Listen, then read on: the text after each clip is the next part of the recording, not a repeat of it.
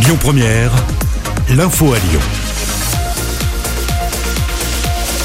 Bonjour Loïc et bonjour à tous. Une vague du Covid est possible dès la fin juillet. Déclaration d'Olivier Véran hier.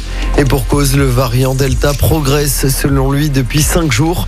Le virus ne baisse plus mais réaugmente. Il appelle donc les Français à se faire vacciner.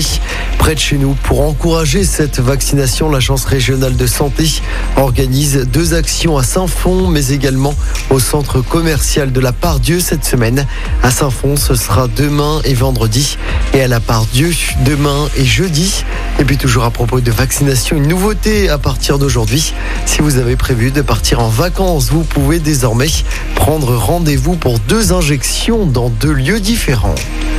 Dans l'actualité également, le début des travaux sur le pont de Belleville à partir d'aujourd'hui. Ils se termineront le 19 août prochain. Conséquence, la circulation alternée est prévue en semaine du lundi 8h au jeudi 17h. Elle sera rétablie normalement les vendredis et les week-ends pendant cette période, y compris le 14 juillet. Un sondage maintenant pour la présidentielle de 2022. Au premier tour, Laurent Wauquiez ne récolterait que 13% selon un sondage IFOP fiducial.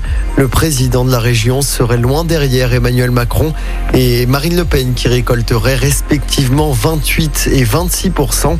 Laurent Wauquiez ferait surtout moins bien que les autres candidats de droite, Valérie Pécresse et Xavier Bertrand. Une nouveauté au parc de la Tête d'Or aujourd'hui. La plaine asiatique est officiellement inaugurée aujourd'hui. Le maire Grégory Doucet va d'ailleurs présenter les évolutions à venir pour le zoo. La forêt asiatique, pour rappel, sera accessible dès mercredi au public.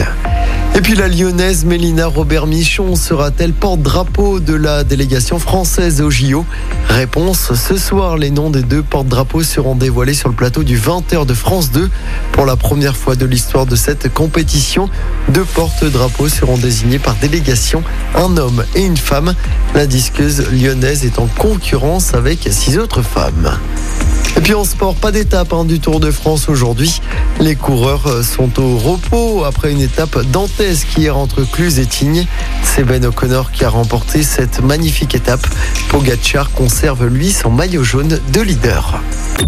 Écoutez votre radio Lyon Première en direct sur l'application Lyon Première, lyonpremière.fr et bien sûr à Lyon sur 90.2 FM et en DAB+. Lyon Première